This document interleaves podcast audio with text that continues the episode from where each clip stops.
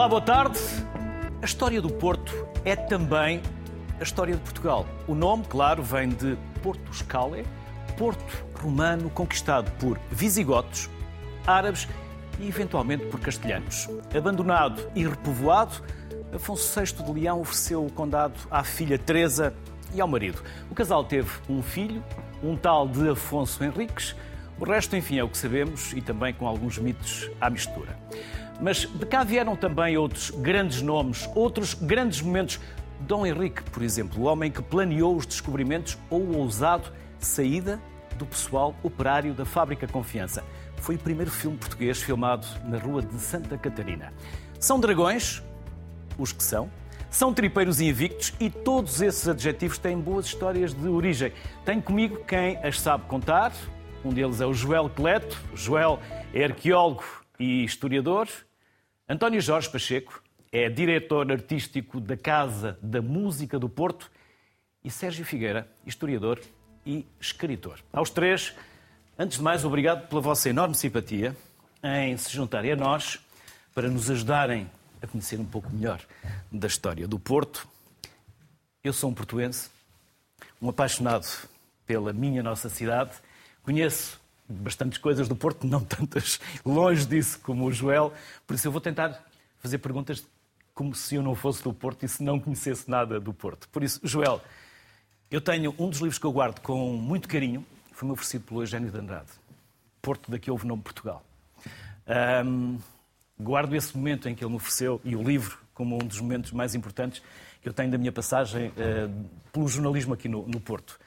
Mas Porto, daqui houve nome Portugal, em parte eu já expliquei um bocadinho assim, de uma forma muito sucinta, porque isto não é sobranceria nossa, de quem é do Porto, eh, é mesmo que daqui houve nome Portugal. Claro, já, obrigado pelo convite.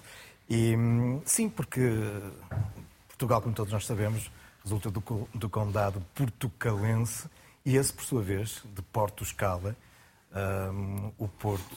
É, é curioso, porque quando a reconquista cristã vem lá de cima da Galiza e se dirige aqui até às margens do, do Douro, a mais importante cidade, desde a época romana, era Braga.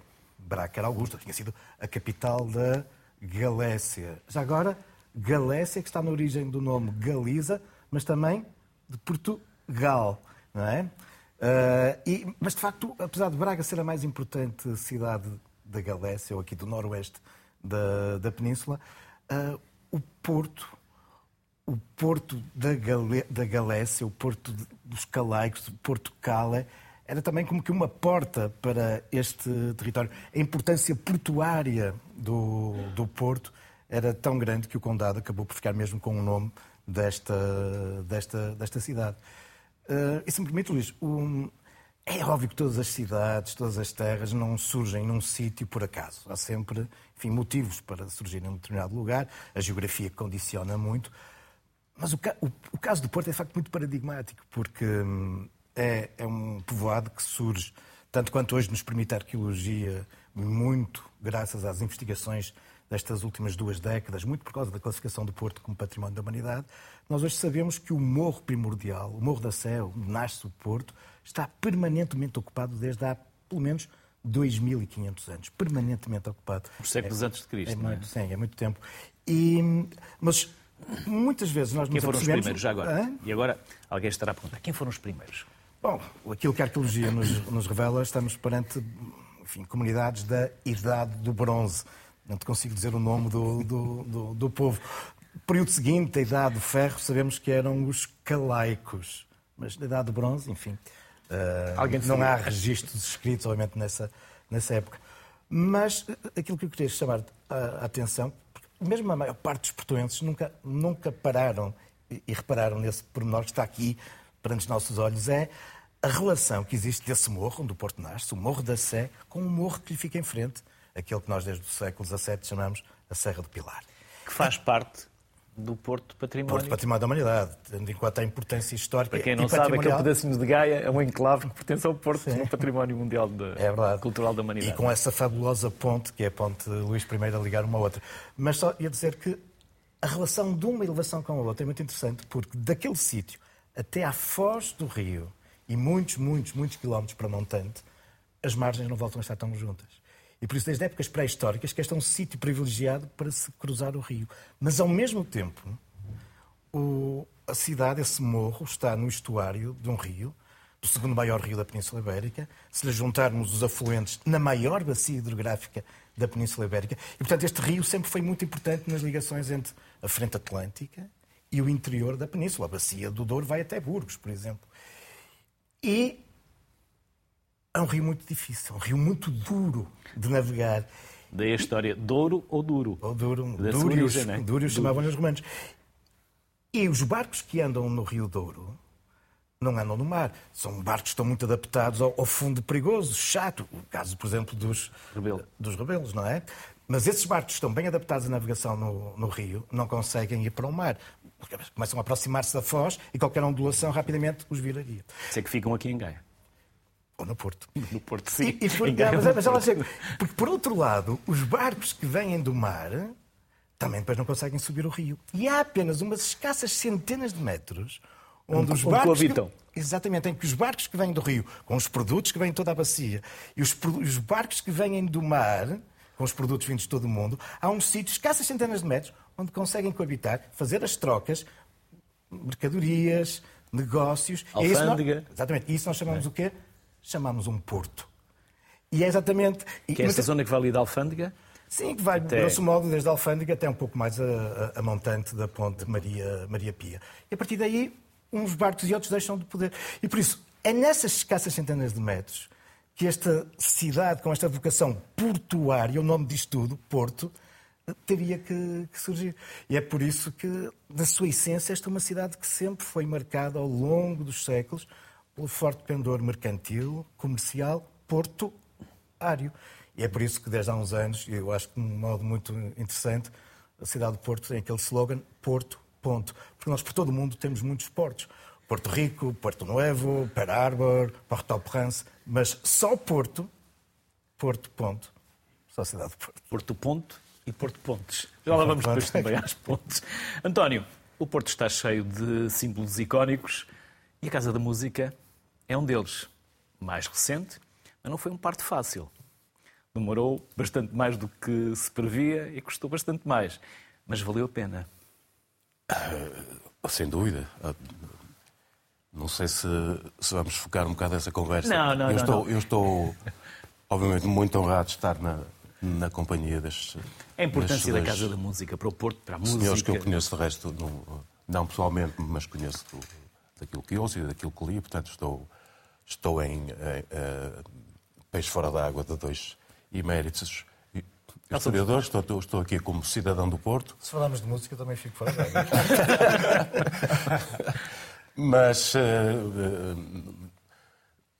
voltando à sua pergunta, o, o, o, os episódios que levaram e, e, e polémicas e, até existir a Casa da Música já foram tão debatidos, tão, tão objeto de, de, de, de escrutínio. Podemos voltar a falar. Não, é só a Acho... importância que ela teve, independentemente de toda Agora, a polémica. É, teve e que tem. Isso, isso já lá vai.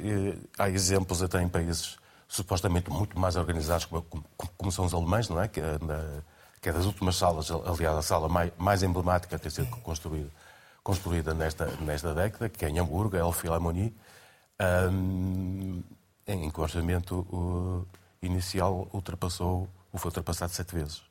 Sete vezes mais. Mas lá está, na altura também foi uma anos de polémica, as pessoas, mas hoje em dia. O CCB também foi. Tudo que é grandes construções, as pontes. É que em Portugal tudo dá polémica. Pois, e agora mais ainda em que é preciso uma polémica todos os dias para, para animar ser as noites televisivas, e, não, é? não, não havia necessidade, não sei, porque o, o caso da Casa da Música, e eu conheço muito, muito em particular, e portanto parte disso há, há interpretações diferentes para, para, para, leituras diferentes, mas não, não, não quero ir por aí. O que, o, o que interessa, acho que realçar, é que, é que de facto, eu nasci no Porto, sou, sou muito orgulhoso. Porto, Porto onde?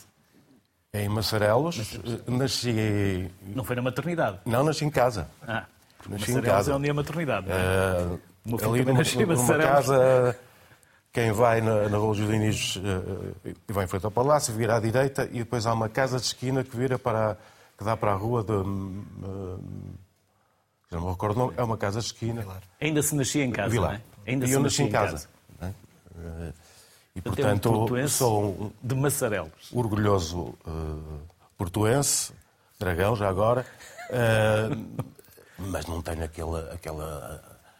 Não sinto aquela, digamos, rivalidade talvez em relação a Lisboa, aquela coisa, aquela obsessão em relação a. Gosto muito de ir a Lisboa, não, não vivi lá há pouco tempo, na cidade onde gosto de viver e, e trabalhar e contribuir para, para, para o desenvolvimento. É, é esta é a minha cidade e, portanto, eh, eh, falo, falo com amor à cidade, não com exclusão das outras cidades.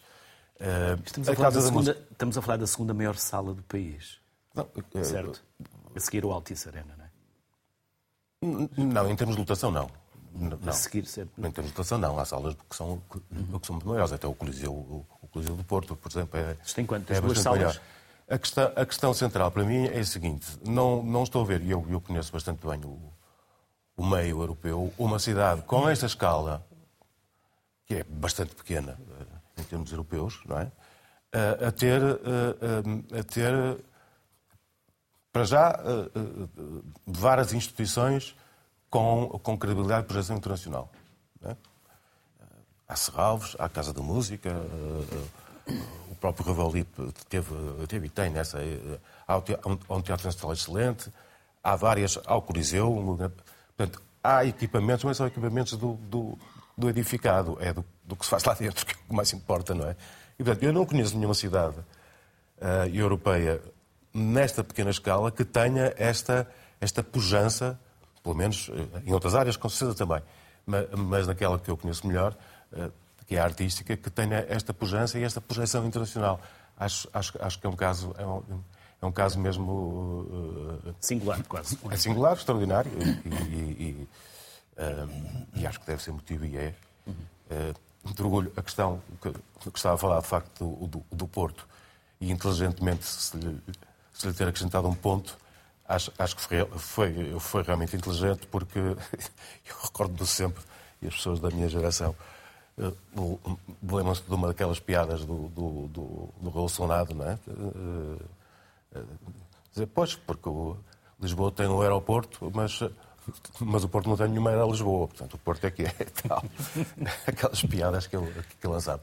Ah, Sou, sou bairrista no sentido em que gosto muito da minha cidade, não no sentido em que ah, me sinto. ah, Gostar não necessita alguma- obrigatoriamente que Não, dizemos com outros ou com outras cidades. Não, Não, é claro. não, não, pelo contrário. Eu gosto muito do, do meu país também Claro. e, e da sua diversidade.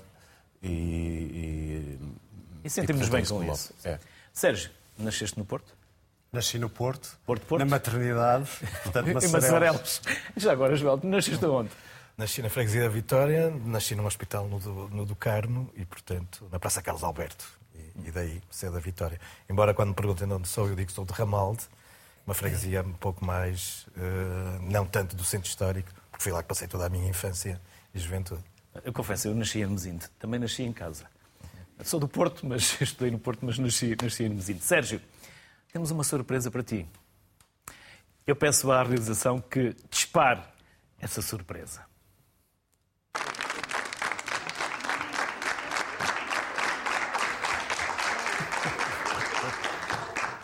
Pois é, é ele mesmo o nosso convidado nesta parte final da emissão de hoje do AS 10, em que estamos a falar de desporto, Eusébio. Olá, Eusébio, boa tarde. Muito obrigado por estar aqui.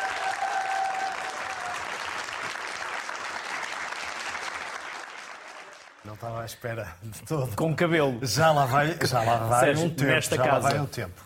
Aqui na RTP. Aqui na RTP, Há quantos exatamente. anos? Ah, isto era o AS 10, ah, isto é final dos anos 80.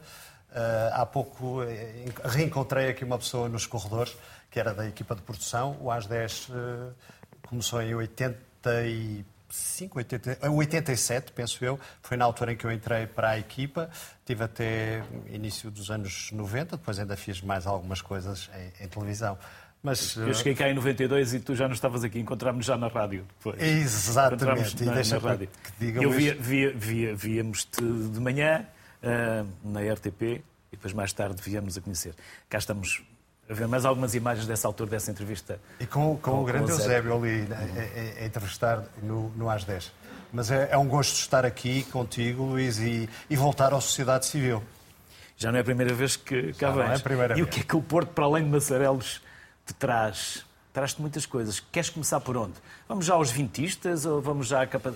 à, à vertente e à matriz liberal? Começamos por onde? Vamos às crises? Olha, é eu pegando começar? naquilo que os meus... Uh, uh, que os, os, dois convidados aqui já, já falaram, as cidades são organismos vivos e o, o Porto, como disse o, o Joel, uh, e muito bem, há, há, vestígios dos primeiros habitantes na cidade há cerca de 2.500 anos. E, uh, por outro lado, aqui o, o António referiu também um edifício emblemático da, da, atualidade, do Porto, e, portanto, entre estes dois pontos, digamos assim, há 2.500 anos de história e muitos acontecimentos que marcaram não só a história da cidade do Porto, mas obviamente de, de Portugal. Eu gosto de, de, olhar sempre para o Porto e costumo dizer o Porto tem esta tradição de ter sido ao longo da sua história um, um contrapoder, eh, muito contra o centralismo, digamos, da, da, da, da capital e muitos dos momentos fulcrais da nossa história passaram de facto aqui pelo Porto. E para irmos aos aspectos que tu referiste, a Revolução Liberal de 1820, ela é, na história contemporânea, ela marca todo o edifício, digamos, eh, eh, do que é o nosso regime político atual, eh, que é o constitucionalismo. Portanto, em 1820, de facto, isto contextualizando um pouco, nós tínhamos eh, tido as, as, invasões francesas, a família real, o rei Dom João VI, encontrava-se no Brasil há cerca de, de 13 anos. E há um clima de descontentamento eh, a nível nacional, mas muito centralizado também aqui na cidade de Porto, que é uma cidade de comércio e de comerciantes, e, portanto, com a ida da família real uh, portuguesa para, para o Brasil, a abertura dos portos uh, ao comércio internacional do Brasil, isso foi um grande golpe, digamos assim, para as exportações uh, do, do, do, continente, e nomeadamente para os comerciantes, que se encontravam descontentes com essa situação. A juntar a isto, Portugal era quase que um. tinha-se tornado quase que um protetorado britânico, digamos assim, e obviamente havia um clima de descontentamento uh, muito presente. E aqui no Porto, por várias circunstâncias, encontraram-se algumas pessoas que vêm a, a, ter um papel uh, fulcral nessa Revolução de 1820 e que basicamente assinala o fim do antigo regime, do absolutismo, uh, e o início do liberalismo, ou seja, do constitucionalismo.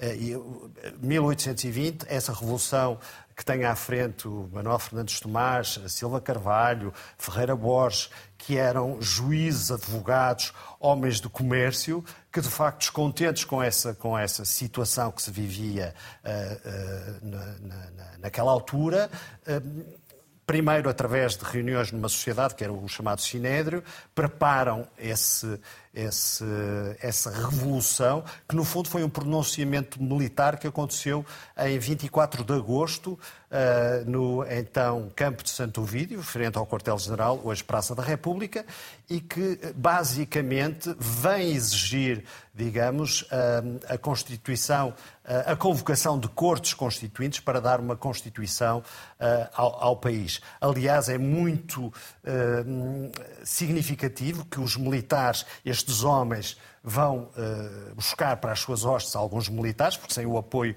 do Exército uh, não seria possível esse pronunciamento, que acontece na madrugada de 24 de agosto, e há duas proclamações que são feitas ao país, e uh, onde basicamente se diz que é, é muito curiosa a expressão que a ausência de uma Constituição é, digamos, a razão para todos os males que se faziam sentir uh, uh, no país.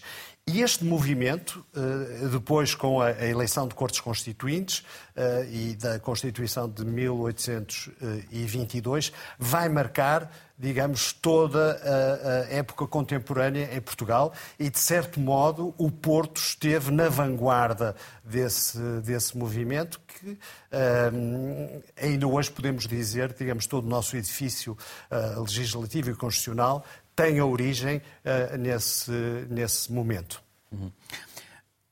Vamos saber um pouco mais da história das pontes no Porto, porque há pouco o Joel falava da importância uh, do Porto também enquanto Porto. Vamos, uh, vamos saber mais sobre a Ponte das Barcas, para quem não conhece a sua história, e também a história da icónica Ponte Luís I.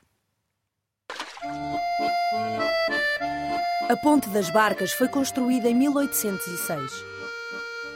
Era composta por barcas ligadas por cabos de aço e sobre as quais corria um estrado de madeira. Esta ponte possibilitava a travessia de pessoas e mercadorias entre o Porto e Vila Nova de Gaia. A 29 de março de 1809, deu-se uma catástrofe. O Porto era invadido pelas tropas de Napoleão ao comando do Marechal Soult e as pessoas em pânico ao fugirem pela ponte. Esta não resistiu, fazendo assim milhares de vítimas que se afogaram.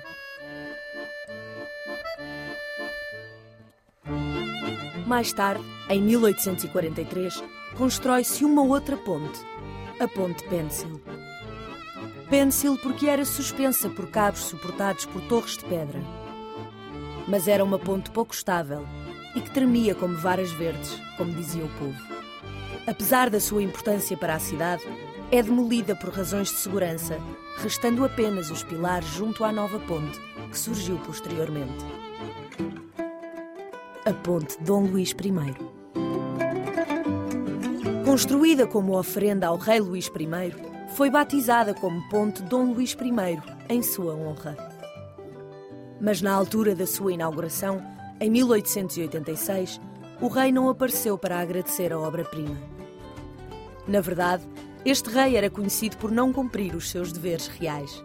E como castigo pela sua conduta, a população local rebatizou a ponte, ficando apenas Ponte Luís I.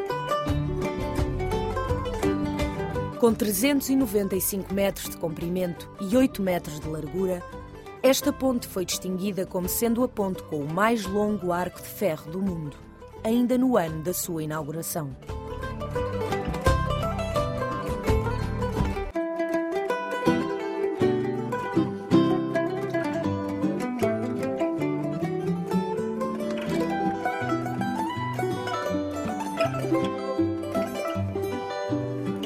Esta ponte tornou-se o ex-libris da paisagem da cidade do Porto.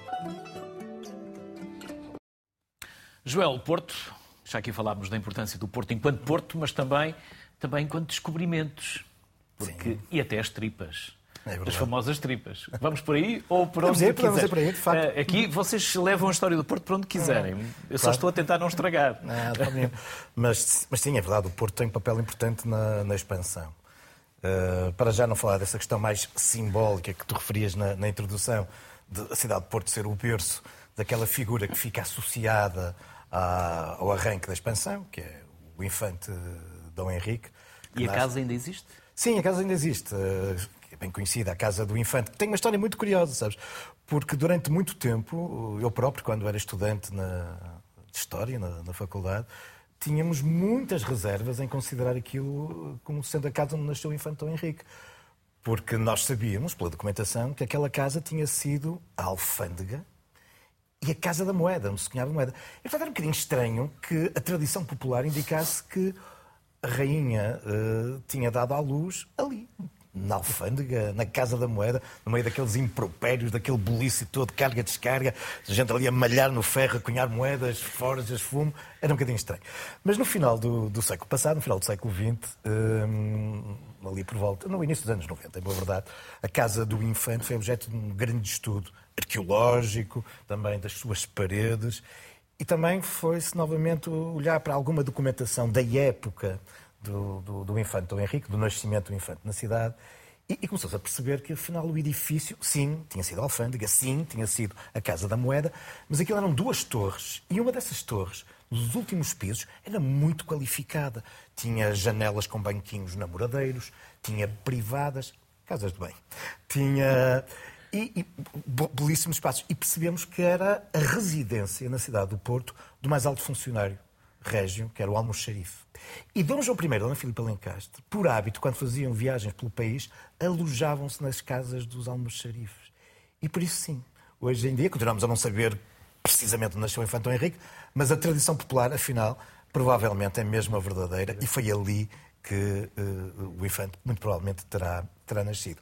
Mas para lá dessa questão mais simbólica, porque obviamente não é um homem que faz a expansão, por muito, obviamente, o papel Também importante que ele teve. Sim, era a necessidade de ser mas, pobres. Uh, claro, mas uh, os mercadores do Porto, esta vocação portuária, esta vocação mercantil da cidade, que vem desde épocas antiquíssimas, que se reforça na Idade Média, agora nesse momento em que Portugal, de alguma forma, é pioneiro no Renascimento português, quando Portugal inicia a globalização e esta, enfim, abertura da Europa ao mundo, em contactos comerciais, outras vezes, enfim, com conquistas, enfim, foi a expansão, foi o que foi.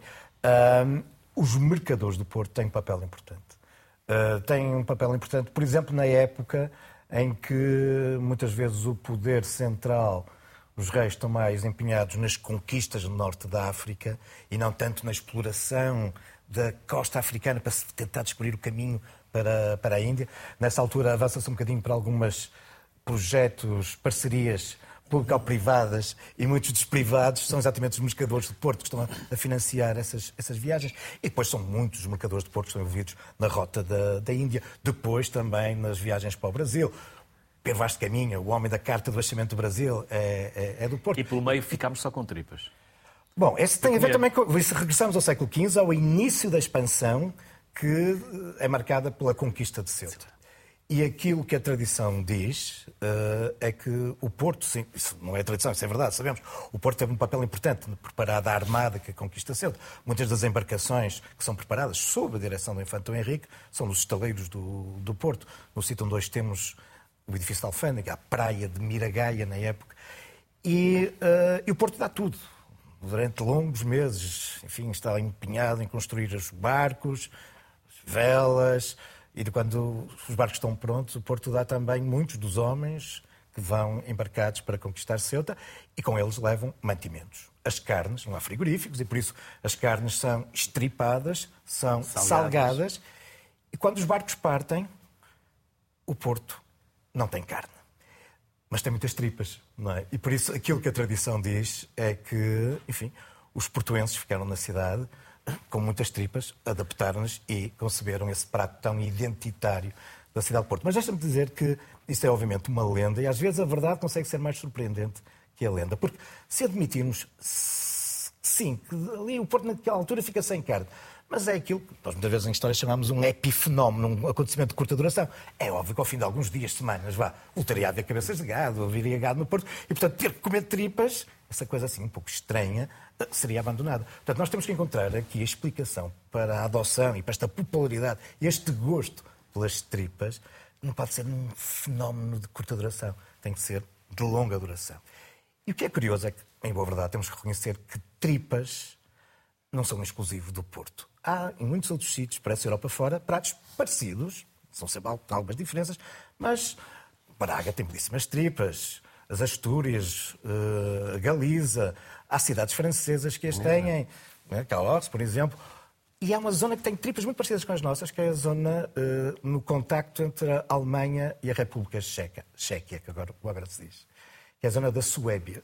E é a zona de onde saíram os suevos. E o que todas estas cidades têm em comum é que foram sítios onde os suevos tiveram uma grande presença. Portanto, é muito provável que, afinal, as tripas à moda de Porto tenham origens muito mais antigas e recuem à época dos, dos suevos que tiveram no Porto, uma das suas grandes cidades, juntamente com Braga. António, Casa de Música, duas salas certo? Uma para Formalmente 1, duas salas. 1200 e tal. Dois espaços formais, mas Outra... nós utilizamos muito, muitos outros espaços para, para, para, para, além dessas duas salas. Para fazer música. E a segunda para 300 pessoas, 600 Sim, de pé, mais ou menos? Depende da configuração, se for, se for sentado ou meio sentado, meio em pé. E um espaço arquitetónico fantástico. Vamos começar pela música ou vamos pela arquitetura? Para onde quer começar?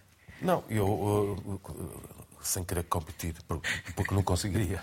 Eh, eh, na, na, na, componente histórica, mas uh, a Casa da Música, só, só para referir, e, e, não, é, não é publicidade, ou é, mas é publicidade de, de, de algo que acho que vale a pena, porque é, porque é património. Mostra algum? Destes? Sim, já agora publicou. Qual deles? Uh, uns três. Três volumes que se, que se chamam uh, Casas de Música do Porto. Uh, que foi um trabalho de levantamento de, de, de, e de pesquisa de, uma área que estava pouco, havia muito pouca bibliografia, havia muito, muito pouca informação organizada, portanto foi, trabalho, foi um trabalho de três pessoas, uh, o meu colega Rui, Rui, Pedro Pereira, a musicóloga Ana Maria Liberal e o jornalista Sérgio Andrade. Uh, e produziram esses, esses três volumes que são uh, que têm informação preciosíssima dos, dos locais, às vezes eram locais informais, às vezes eram, eram, eram construídos na. Posso ir mostrando algumas? Altura, claro. desde, desde quando é, é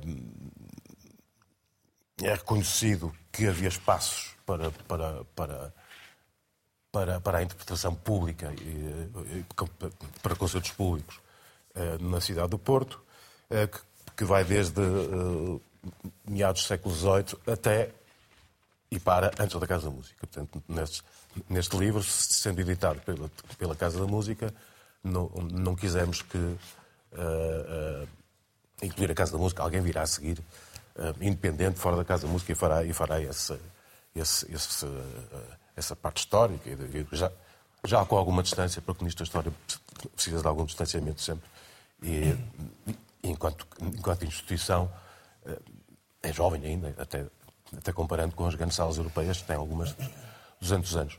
Mas isso, isso uh, uh, uh, estes livros mostram, e são muito um espelho daquilo que, que os meus dois colegas esta tarde, nesta, nesta, nesta conversa, têm vindo a falar daquilo que caracteriza e, e, e que é específico do Porto. E isso reflete-se também naquilo que foi sempre a, a vida musical portuguesa um, no Porto. Uh, e é sempre obra e só existe por iniciativa uh, dos portuenses e da, e da, e da, e da, e da, e da sociedade e, e, das pessoas que, que se organizam para isso, porque o Estado está longe, ou estava, hoje em dia as coisas, como sabemos, mudaram muito, e esse nível a Casa da Música é um.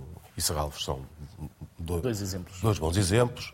Uh, mas, de facto, tudo o que aconteceu ou foi através de, de, de associações de cidadãos que, que, de cidadãos que se organizaram para, para fazer uma subscrição de concertos e, portanto, tinham que, que, que se organizar e financiar assim, porque não havia intervenção do Estado. Aliás, uh, os meus amigos podem podem-me ajudar nisso, a minha memória não vai tão longe. Não sei, mas acho que só, só no século XX é que, é que terá havido uma instituição, um teatro que seja uh, uh, nacional, que se chamasse propriamente nacional.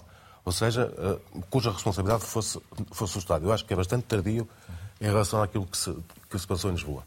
Um, se quiserem, podem sim, sim, podem... interrompo, corrijam quando, quando entenderem, porque acho que a conversa é isso mesmo. Uh, uh, e tanto é verdade que essa, essa, essa energia que parte do Porto, essa, essa iniciativa, não sei se era, se era contra alguma coisa, se era contra o centralismo. O que era, é que era a favor daquilo que os portugueses queriam e queriam também, até viajavam alguns, aqueles mais, mais privilegiados, se calhar, viam outro tipo de, de atividade cultural, até não, não só música, teatro, ópera, que foi, foi, foi, foi, foi bastante cedo aqui apresentada apresentada no Porto por, por empresários que traziam as companhias italianas que estavam na altura em digressão por, por essa Europa e que passavam aqui, aqui às vezes até primeiro do que, do que, do que passariam em Lisboa, por iniciativa de, de, de cidadãos, de, de, cidadãos, de comerciantes, de agremiações, de associações, o Orfeon, uma série de. Isto mais tarde, no século XX.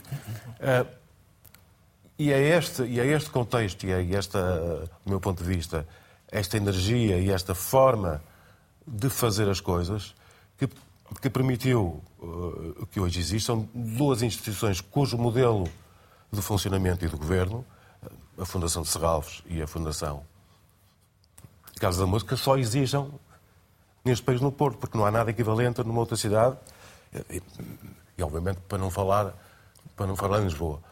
Uh, uh, eu, eu, não sou muito daquele género da rista, nós é que somos os melhores e tal, mas neste caso, de facto, é, é uma forma muito, muito especial de se fazer as coisas aqui no, no, no Porto e no Norte, que resultar. Há, por um lado, o sentimento de uma certa distância em relação ao Poder Central, e, mas ao mesmo tempo uma vontade de, de, de um espaço de liberdade, um espaço de independência em relação a esse mesmo, mesmo poder. Mas isso exige uma, um empenho, uma, uma, uma comparticipação, uma, uma, uma, uma assunção de responsabilidades que, que acho que, que caracteriza muito, muito o Porto na, na, na sua iniciativa e que, da, e que, no fundo, a vida musical uh, é desse exemplo. É o reflexo disso. É, é, não poderia ser outra coisa. Sim, aliás, eu, eu reforçava isso que, que, dizias, porque, e agora que estamos a comemorar os 50 anos do 25 de Abril, só nos últimos 50 anos é que nós temos salas de espetáculo na cidade que não resultem da, enfim, da ideia, do investimento de, de privados. Sim, Porque não é só do Estado. Privado, Sim, mesmo, mesmo equipamentos municipais só surgem depois do, do 25 de abril de 74. Até aí o, o Estado, e o poder... da família Pinta Costa, não é? Exatamente. Portanto, o, queres, o... queres, explicar qual é o teatro já agora? Sim, o, aquele que é hoje o Teatro Nacional São João. Sim, sim, sim, Exatamente. O grande teatro da cidade era da, da, da família, família Pinta, Costa. Pinta Costa e só e o Rebelde era privado também. Sim, o privado, sim, um dono, do dono do, do Banco Borges Irmão. Todos os, todos os, as grandes salas de espetáculo, e pequenas, uh, sempre foram de privados ou de associações, como também referir. Portanto, o, o Estado, seja o central, seja o local, só com as preocupações culturais que ele passa a ter depois com o regime democrático e com a liberdade, é que passa a investir, também na cidade de Porto, em espaços culturais. Porque antes disso, ou eram, como dizias, os cidadãos da cidade que, que abraçavam essas causas, ou então. Sérgio, queres eh, pegar aqui Queres ir a 1383?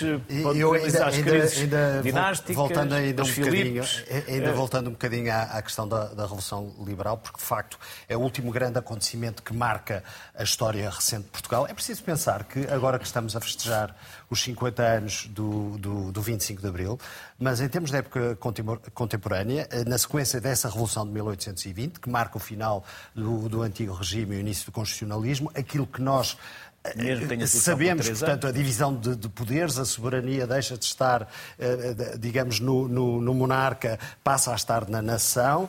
É na sequência dessa revolução que são eleitos os primeiros, o primeiro sufrágio, digamos, de homens adultos que vão escolher os representantes para essas cortes constituintes e todos os acontecimentos, digamos, nessa década que levam à guerra, à guerra civil, a um momento muito importante e dramático da história do Porto, que foi também o cerco do Porto.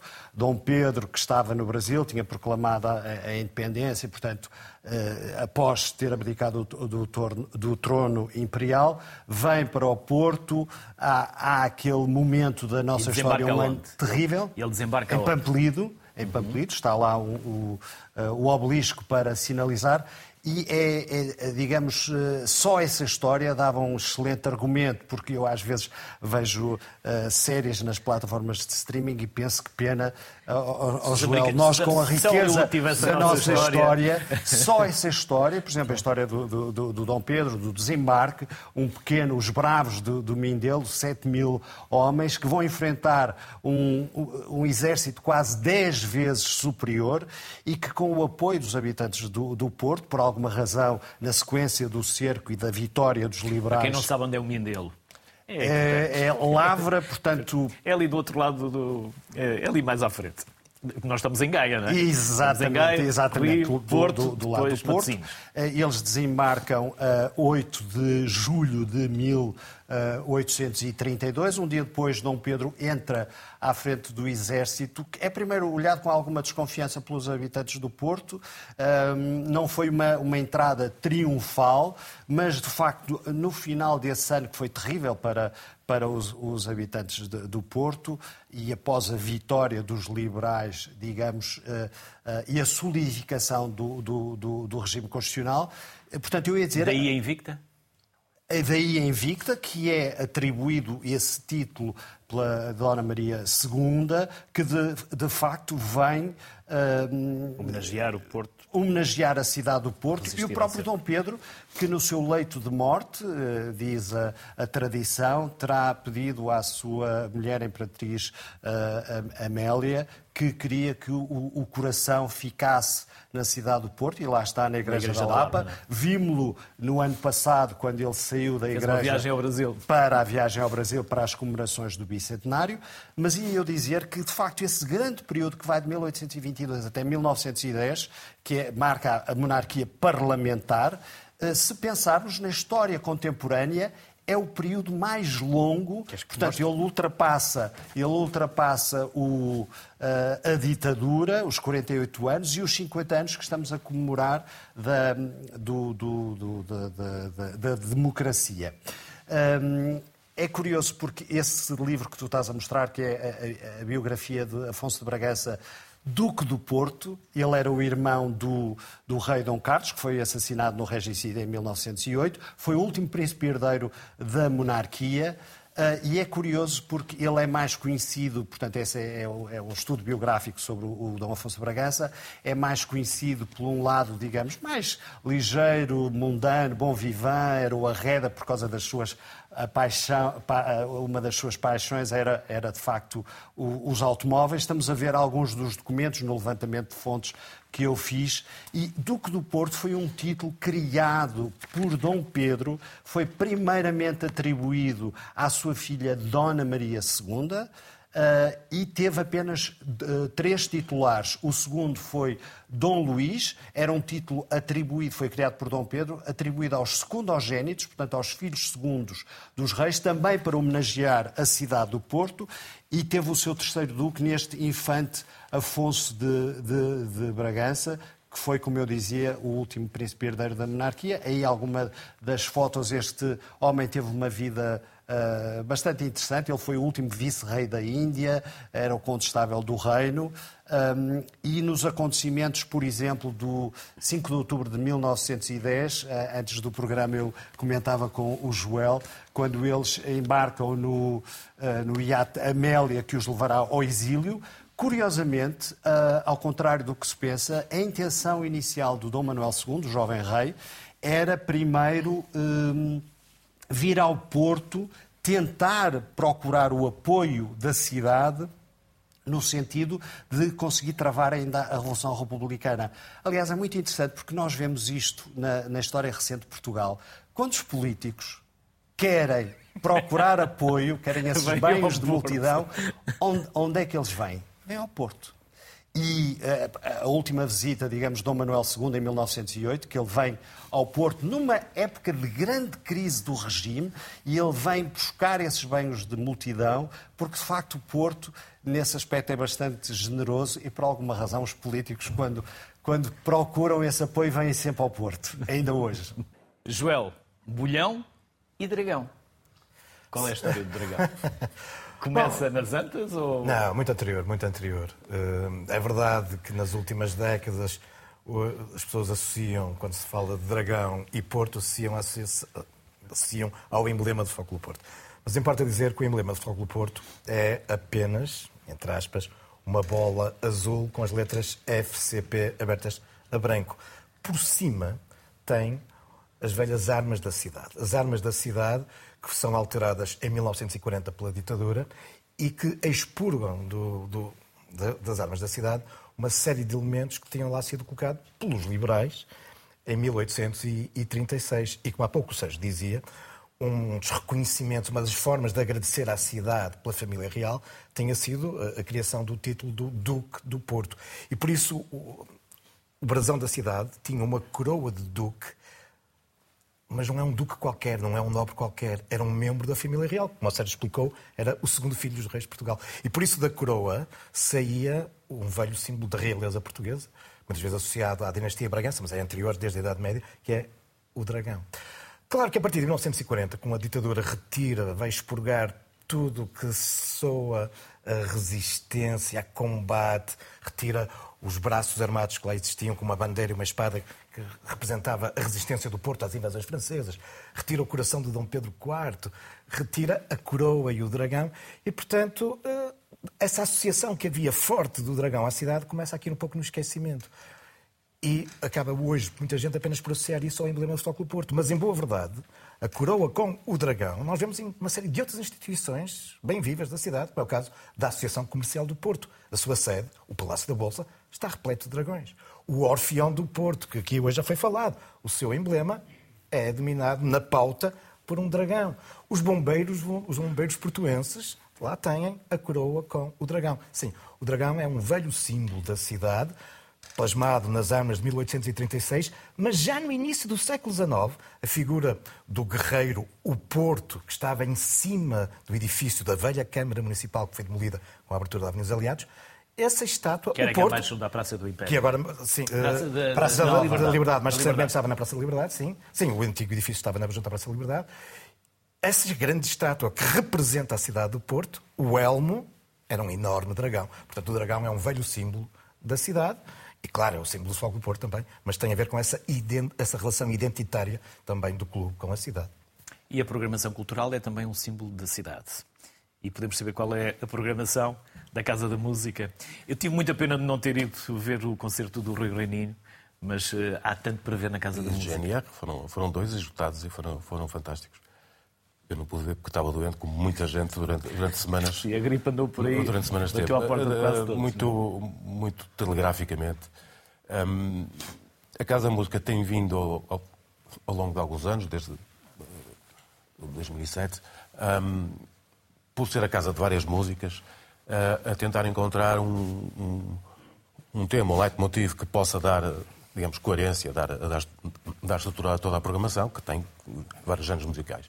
E seguimos, desde, desde aí, uh, uh, começamos a eleger um país ou uma região geográfica ou uma entidade cultural e geográfica, como foi, por exemplo, o Novo Mundo, que é sempre um ponto de vista eurocêntrico, novo, novo para nós, ou, ou Oriente-Ocidente, também que se, se coloca nas questões. Mas pronto, é, o, é, o, é assim que nós nos exprimimos nesta, nesta parte do mundo. E, portanto, depois de ter percorrido vários, vários, vários países, com, com o seu património musical e, e os principais, e eu sempre pensei que, que 24, sendo o, o, ano em que se comemoram os 50 anos do 25 de Abril, e isto porque Portugal, como não podia deixar de ser, era sempre tema na, na, na programação da Casa Música, sempre foi, mas ser de facto o, o, ano de Portugal, como já foi o ano da Alemanha, o ano da França, o ano da, da Itália e por aí fora, uh, 24 ser de facto o ano em que uh, a Casa da Música se foca ainda mais naquilo que, são, que é a música portuguesa, quer em termos daquilo que é o repertório, desde que o conhecemos, um, e que teve momentos muito altos e outros uh, mais, mais pobres, como, muitos outros países, não, não, não é só o nosso, da música e dos músicos. E, portanto, este ano uma grande celebração da, da música portuguesa, dos músicos portugueses, dos compositores portugueses, dos intérpretes portugueses e também dos grandes compositores, que também faz parte da nossa vida musical, que de alguma forma se relacionaram com a vida musical do Porto e, e, e que deixaram cá marcas. No, no, no, no século XX, Ravel esteve aqui no Porto. Não é? Uh, e era alguém que estava muito, muito ligado, até porque nessa altura viajava-se lentamente, vinha-se de comboio e ninguém ficava aqui um dia, como, como se faz, e faz um recital e vai-se embora. Não, ficava-se cá duas semanas, se calhar, em casa aí de uma, de uma família, digamos, com, com palacete ou algo. Portanto, era muito diferente e, portanto, os músicos, e passaram por cá grandes músicos, Ravel é um, é um dos casos, de certeza que enquanto cá estavam nesse, nesse tempo, há informação que está, que está documentada, outra não, que interagiram com os músicos da cidade. Mais recentemente, a Casa da Música, desde que existe, tem trazido grandes figuras da, da composição internacional até à Casa da Música para fazerem residências artísticas. E, e eu, até para este ano, eu fiz, eu fiz uma pergunta a, a, a todos eles, e se isso demora, uns muito bem organizados, outros muito pouco, mas, mas, mas, mas tive propostas extraordinárias que ainda os perguntava no período em que vocês estiveram no Porto, na Casa da Música, ou, ou, ou no hotel, mas estiveram no Porto a fazer desses, o que é que compuseram? Deixaram alguma obra que fosse. E, e recebi listas alguns. Ah, sim, sim, olha, esta comecei no Porto, esta acabei, esta escrevia na. na, na... Isto faz parte também do, do nosso património simbólico, nesse ponto de vista. Portanto, esta componente daqueles que foram os grandes compositores uh, que interferiram, uh, entroncaram, influenciaram, deixaram marca na vida musical portuguesa, também faz parte uh, da, da, celebração de, do ano de Portugal na Casa da Música. E é, e é com esta, esta combinação do local e da abertura ao mundo que, que acho que a Casa da Música tem, tem, tem seguido o seu, o seu caminho e espero que, que continue a seguir. Sérgio, durante estas duas semanas nós vamos estar a gravar aqui no Porto. O estúdio em Lisboa está em obras, então viemos gravar ao Porto e também, por isso, puxamos os temas um pouco mais para, para o norte, até porque também é mais fácil trazer as pessoas a estúdio, porque por vezes ir a Lisboa não é fácil. Mas ontem, quando íamos jantar, diz a produtora do Sociedade Civil que ia connosco, nós vamos por um caminho e voltamos sempre por outro. Ou seja, nunca vamos pelo mesmo caminho. Claro, porque o Porto é muito rendilhado. O Porto é histórico. Cada calçada tem uma história. O Porto respira história. E nós conhecemos a história do Porto. Ou quem cá vive conhece, mas o resto do país, quando cá vem, tem dificuldades em conhecer. É, mas isso não, não se passa só em relação ao Porto. Uh, infelizmente. Eu, e os turistas é que acabam por ter mais esse interesse. Eu costumo dizer, nós é imprescindível que nós valorizemos o nosso, o nosso património, porque isso é a identidade de um país, é a identidade de um povo. E se nós não o conhecermos, não sabemos quem, quem somos, não é? Uh, o, o, Porto tem um centro histórico riquíssimo, uh, um, um, centro medieval, e de facto esse rendilhado de ruas, e há muitas coisas, uh, deixa que puxe ainda um bocadinho a, a, a, um dos meus temas. O Dom Pedro, quando passa pelo Porto, ele deixa a Biblioteca Pública Municipal, funda o Museu da, da, da cidade, o Jardim Público de, de São Lázaro, e todos estes, digamos, todos estes componentes que marcam o património da cidade. Por exemplo, também há, pouco falávamos do Dom Afonso, na origem do, do que é hoje o Museu Nacional Soares dos Reis, foi o Passo Real do Porto, que é uma coisa que muita gente não, não sabe, que havia um, um, um Passo Real. Portanto, esse uh, palácio foi, foi, que era dos Morais e Castro, foi adquirido pelo, uh, foi iniciado esse processo de aquisição por Dom Pedro V e efetivado por Dom Luís I, e quando os monarcas se deslocavam ao Porto, eles ficavam ali, no que era conhecido como Palácio dos Carrecas ou das, das Carrecas, uh, e que é hoje onde está hoje o Museu Nacional Soares dos Reis, porque Dom Manuel deixou, era património privado, digamos, do, do rei, deixou em um, testamento à Misericórdia do Porto, que depois o vendeu, digamos, ao Estado para instalar aí o, o, único Museu Nacional que nós temos nessa cidade. Portanto, fazendo essa, essa ponte, é importantíssimo nós descobrirmos uh, e valorizarmos o nosso património, que vemos por vezes tão abandonado, tão maltratado, e quando as pessoas dizem porquê, é porque sem isso nós não, não temos a nossa identidade preservada e é fundamental que nós preservemos a nossa identidade. Joel, temos dois minutos e o Porto está cheio de estátuas. Sim, poderia ter mais. Enquanto um importante elemento patrimonial até, de memória. Até há uma águia e Sim. um leão, Mas... não tem nada a ver com o Benfica e o Sporting. Não, não. Uh, uh, estás-te a referir ao, ao monumento à Guerra Peninsular. Uh, já aqui foi evocado a propósito do desastre da Ponte das Barcas esse acontecimento enfim, marcante, mas o, o, o Porto que. O fim da primeira invasão francesa começa no Porto. E o fim da segunda invasão francesa também começa no Porto. E por isso esse monumento que tem lá no topo, sim, uh, o leão, o leão britânico e português, subjugando a, a águia napoleónica. É claro que há muitos portuenses, Benfica, há muitos portuenses, muitos portistas que dizem que falta ali um terceiro animal em cima. Seria um dragão, mas pronto, enfim. Mas paira. Ele paira, ele paira. Ele paira por lá. Ele paira. E temos muitas estátuas, aliás, eh, algumas icónicas que fazem parte da nossa Claro, a, a menina país, é? nua dos aliados da autoria de Henrique Moreira, um escultor injustamente uh, esquecido e que, particularmente no século XX, chameou uh, a cidade de, de monumentos. E não podemos, neste último minuto, deixar de falar de Nazoni. Sim, na Deu esta grandiosidade. Sim. 250 anos Sim, que se comemoraram cumpri- cumpriram-se há, há- há poucos meses 250 anos sobre a sua morte. Um nome marcante quando falamos do, do barroco e da imagem barroca da cidade. Ah, um homem notável que nos deixa, entre tantas outras obras, ah, a, a fachada da Igreja da Misericórdia, o Palácio do Freixo, mas claro, aquele que é o elemento mais icónico do Porto, que é a Igreja e a Torre dos Clérigos. A Torre dos Clérigos mais não é do que a Torre Cineira da Igreja dos Clérigos, mas à época o mais alto edifício do país e por isso torna-se eh, emblemático.